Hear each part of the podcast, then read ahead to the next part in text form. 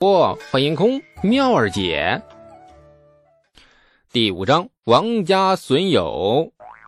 李道正呆呆的看着李素，说不出话了。李素小心翼翼的朝着他挥了挥手：“爹，您悟了吗？”李道正回过神，眼中很快凝聚出了两团杀气。瓜松，你把老子绕晕了！说这么多，到底胡来了个啥？皮子痒了啊？果然，不讲道理的模式啊，再次开启。在李道正威胁的目光下，父子二人第一次谈人生理想，宣告不欢而散。呵，吐！李道正又朝着地上吐了一口痰。李素认命的铲走，仍旧是扔进了史家院子。由此可见，讲道理的人不一定有素质，当然，不讲道理的人也不一定有素质。比如某个随地吐痰的老爹。李素终于在村里认识了两个朋友，也不算认识啊，顶多算是重新认识。他们原本是和李素从小玩到大的伙伴。有一天，当他们来到家里串门见面，就朝着李素肚子和后背使劲的打了一拳，打的李素差点连苦胆都吐出来。李素当时就明白自己遇到铁哥们了。通过这两拳的力度，李素深深的感到，大家的交情一定不浅。交情稍微差一点，都下不了这般狠手。一个长得很魁梧的大个子，名叫王庄，木字旁加一个庄户的庄，既丑且穷还懒。还有一个矮个子，名叫王直，既丑且穷还懒。不过从名字可以看得出，他不搞基。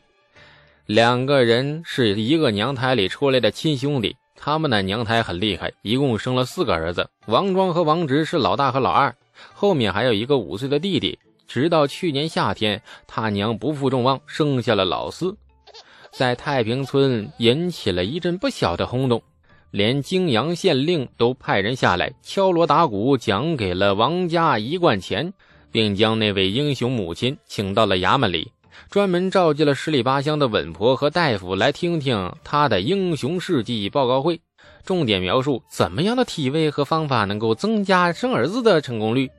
英雄母亲毫不扭捏，讲解的非常详细啊！会场里响起了一阵又一阵经久不息的巴掌声。贞观年间，大唐人口稀缺，前隋战乱平息未久，再加上李世民这些年声东击西，不是话，呃，是东征西讨，对东突厥频频用兵，导致民间人口骤降。所以，朝廷和官府一直以来都是鼓励百姓生育的，那生的越多越好，甚至还有奖励呢。比如王家兄弟的母亲，官府便直接奖励了他一贯钱。不仅如此，养四个儿子那压力不小，官府每年还给予一定的物资补贴。堕胎是绝对违法的，而且是罪大恶极。如果李素缺心眼，在太平村开一个无痛人流所，大抵刚开张那天就会被泾阳县衙的差役给拿下。县令大人会咬牙切齿的亲自动手将李素剐成一片一片的。在这个年代，县令治下每年的人口增长率，那也是要计入吏部考核的。民间夫妻家的房事直接影响着官员的升降。王庄和王直，一个十六岁，一个十四岁，跟李素的年纪啊大致相仿。三个人也是从小玩到大的伙伴，关系很亲密。好事干过不少，坏事也干的挺多。三个无所事事的少年住在一个乏味无聊的小村子里。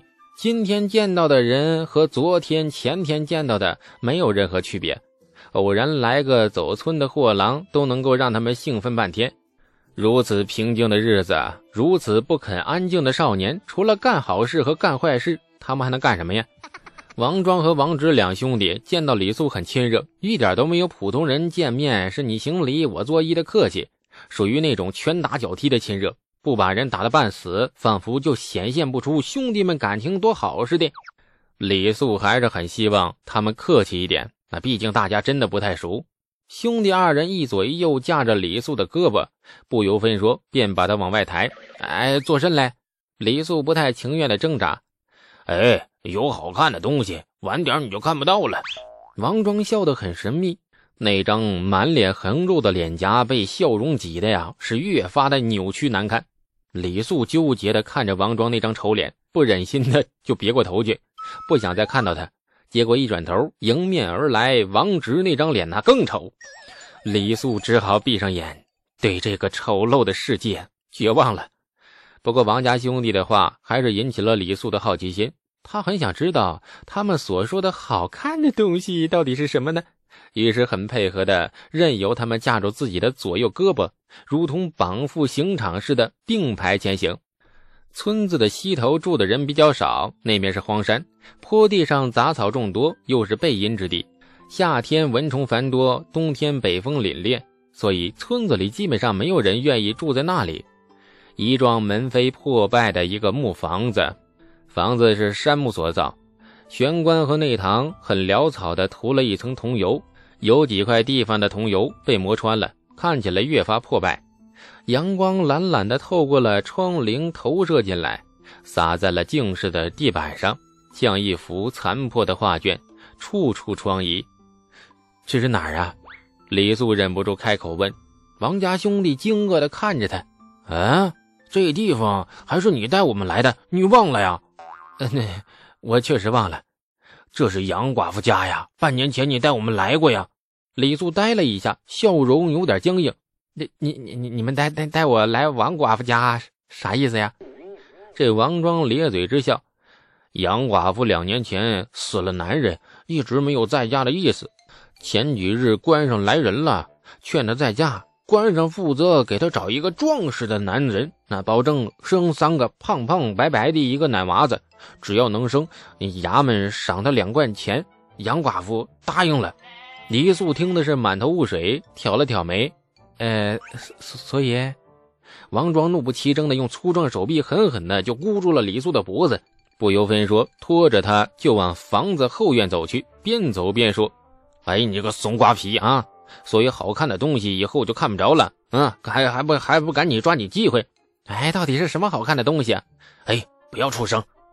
李素被王家兄弟一路架到了后院厨房外，三个人猫着腰，悄悄地靠近了后门。凑上了门缝，三双眼睛陡然睁大，接着三人同时倒吸了一口凉气。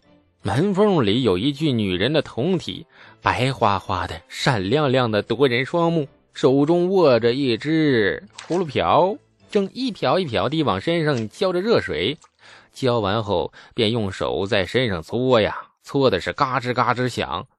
画面、光线、意境。简直是一幅完美的唐女沐浴图。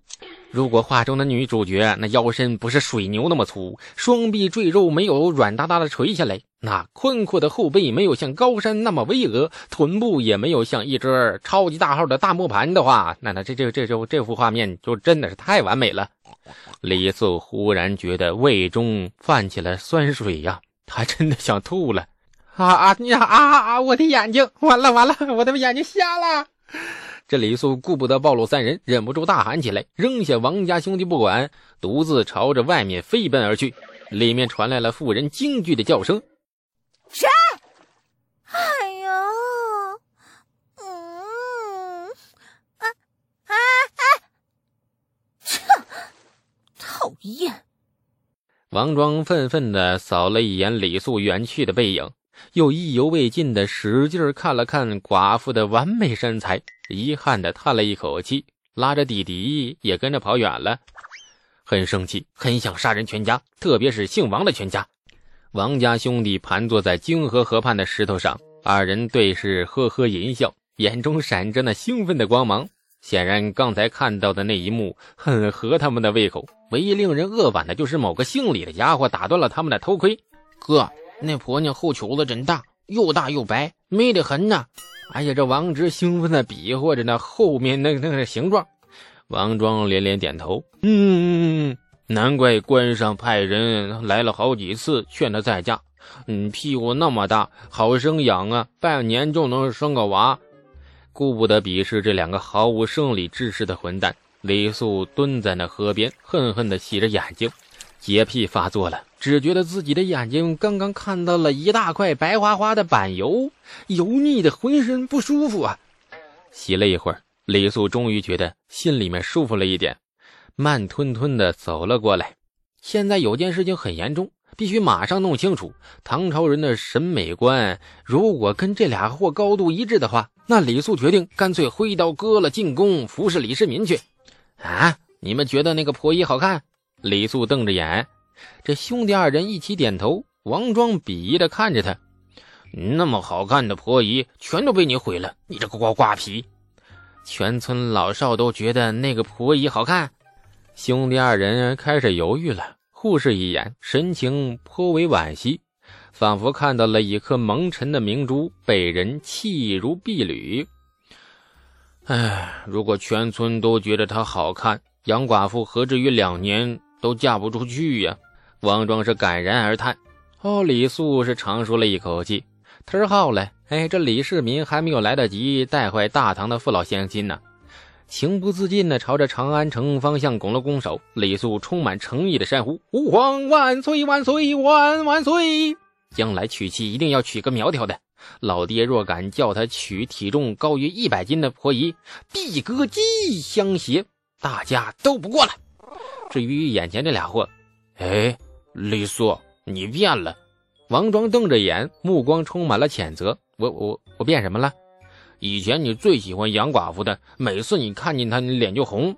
半年前我们偷窥杨寡妇洗澡，还是你带的路啊！真想仰天喷出一口老血呀！身体前任主人到底是个啥品味呀？三个人在河边无聊的坐了一阵。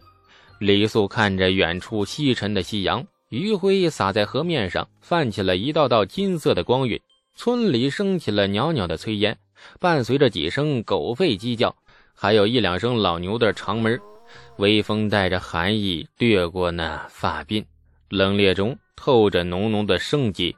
李素凝视着凛凛的河面，嘴角翘起了一抹弧线。